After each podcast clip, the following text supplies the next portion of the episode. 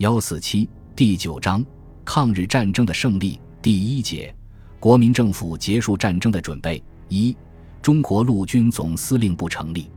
中国陆军总司令部的建立动因始于豫湘桂战役后中美关于中国战场军事指挥权之争。豫湘桂战役的溃败，使日本人实际上是没有阻拦地沿汉口到郑州的铁路进军。他们将得以在夏季结束前打通从朝鲜到华南的内陆交通线，这将意味着中国沿海省份与重庆完全隔绝。美国军方担忧日军将长驱直入，占领昆明，切断驼峰空运，使盟军驻在成都的远程战略轰炸机基地丢失，甚至导致整个中国战场的崩溃。而当时欧洲盟军在诺曼底登陆成功，已转入反攻。开始收复西欧大陆，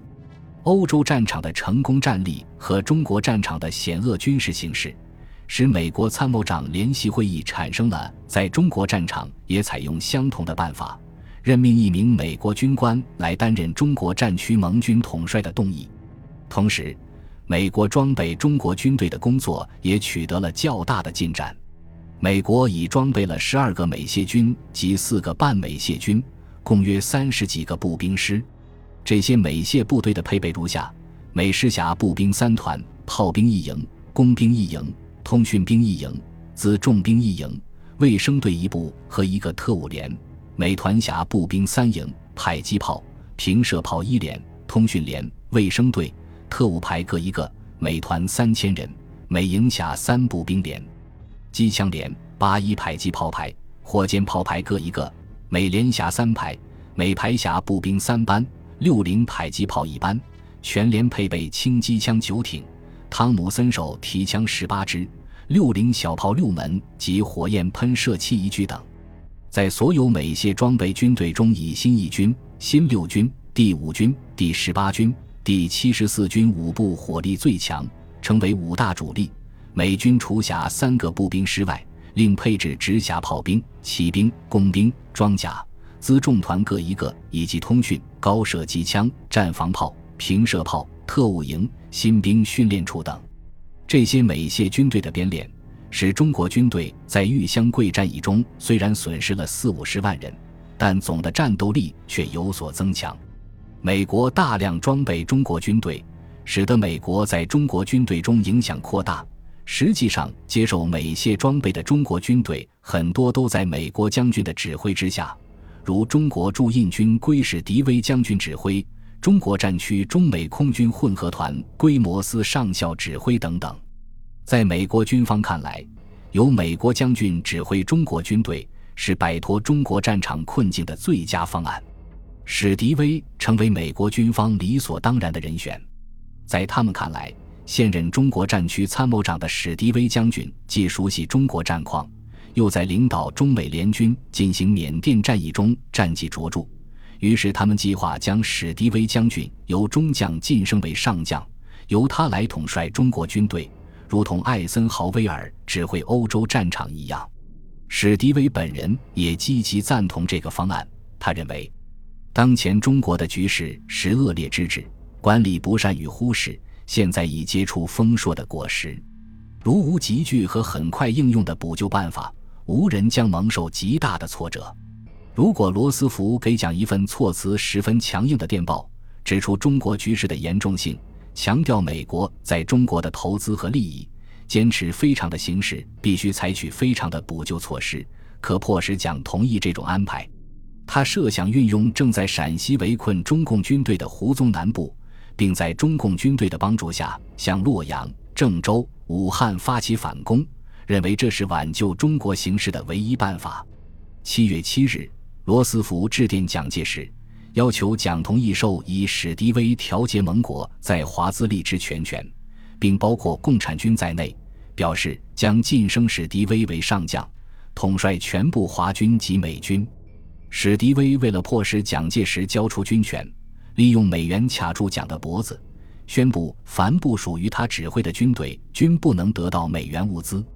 蒋介石没有断然拒绝美方的要求，一方面表示原则同意委任史迪威以指挥中国军队的全权，另一方面致电罗斯福，解释中国之部队与内政情况不似他国之单纯，为使史迪威将军有统帅中国部队绝对之权利而无挚碍，必须有一准备时期。要求罗斯福委派一人来华调整使蒋之间的关系。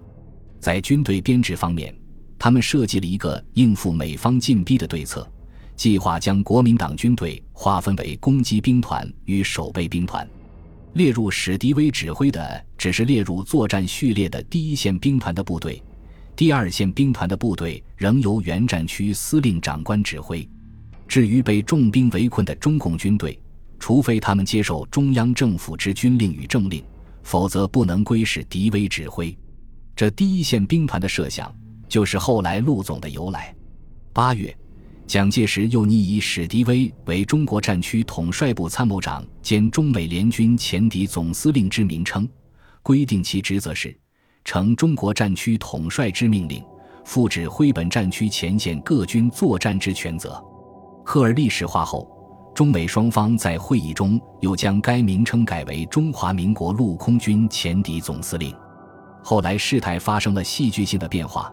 蒋介石决定冒中断全部美元之险，而坚持要求美国召回史迪威。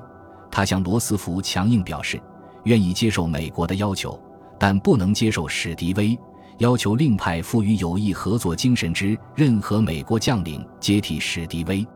由于美国总统特使赫尔利转而支持蒋介石，更重要的是，对于美国来说。其战后的长远政治目标，已比战时短期的军事目标更为重要。美国不愿交恶蒋介石，史迪威被调离中国。一九四四年十月二十五日，由魏德迈将军继任中国战区参谋长兼驻华美军总司令。陆总正是在这样的背景下应运而生。一九四四年冬，国民政府军事委员会重新编组国民党军队。除原由军事委员会直辖的十个战区和五个行营外，成立中国陆军总司令部，驻昆明，由参谋总长何应钦任总司令，龙云、卫立煌任副总司令。其主要任务是保卫云贵川抗战大后方，准备反攻作战。下辖四个方面军：昆明防守司令部和中印公路东段警备司令部，共计二十八个军，八十六个师。及其他特种部队，第一方面军由卢汉任总司令，驻云南蒙自；第二方面军由张发奎任总司令，驻广西百色；第三方面军由汤恩伯任总司令，驻贵州贵阳；第四方面军由王耀武任总司令，驻湖南洪江；昆明防守司令部驻云南保山；中印公路东段警备司令部由黄其祥任司令。一九四五年二月二日，蒋介石颁发告路总所辖各将领书，指出此次盟邦以极大的热情友谊，不惜以物资、精神同时对我援助，不独协助我指挥作战训练及装备武器、化衣编制及交通、通信、卫生、补给、后勤诸项，义军负责帮助办理。此正我建军整军之绝好机会。强调盟邦美国与中国在战略上毫无利害之冲突。在战略上是有互助之必要，而在两国传统友谊上，美国更时时表现其援助我国独立自由之热忱，故其在物质上、技术上均必我以积极之援助。今后中国陆军总司令部所辖各级指挥机构中，均已派定美籍联络官，要求陆总诸将领对于军队之整理、训练、情报、作战、后勤等诸业务，应尽量接受其建议。学习其悠长，并虚怀雅量，接受其批评与纠正，以扫国军以往虚浮骄之颓风。切盼此次西南整军之成功，完成反攻之胜利，以开拓我全国整军之成功，奠定最后胜利之基础。魏德迈继任中国战区参谋长兼驻华美军总司令后，美国方面没有进一步要求蒋介石实现让美军将领全权指挥中国军队的要求。而且调整了与蒋介石的关系，依据美国扶蒋反共的新政策，采取了很多旨在扩大国民党军事力量的措施，如建立每周一次的中美联席军事会议制度，任命麦克鲁任陆总作战司令，齐夫斯任后勤司令，由中美军官共同组成陆总各职能部门，派遣美军顾问组到中国师一级战斗部队，在广西、云南各地举办参谋、步兵、炮兵、摩托、工兵、议员等训练学校，在兰州成立训练与装备中心，继续帮助国民党军队装备美式机械化部队等等。陆总成立后，立即配合美英军队完成打通中印交通线的战略任务，参加保卫云贵川大后方的战斗。并在湘西开始了反攻作战。日本投降后，陆总总司令何应钦代表中国统帅部在南京主持接受侵华日军投降的仪式。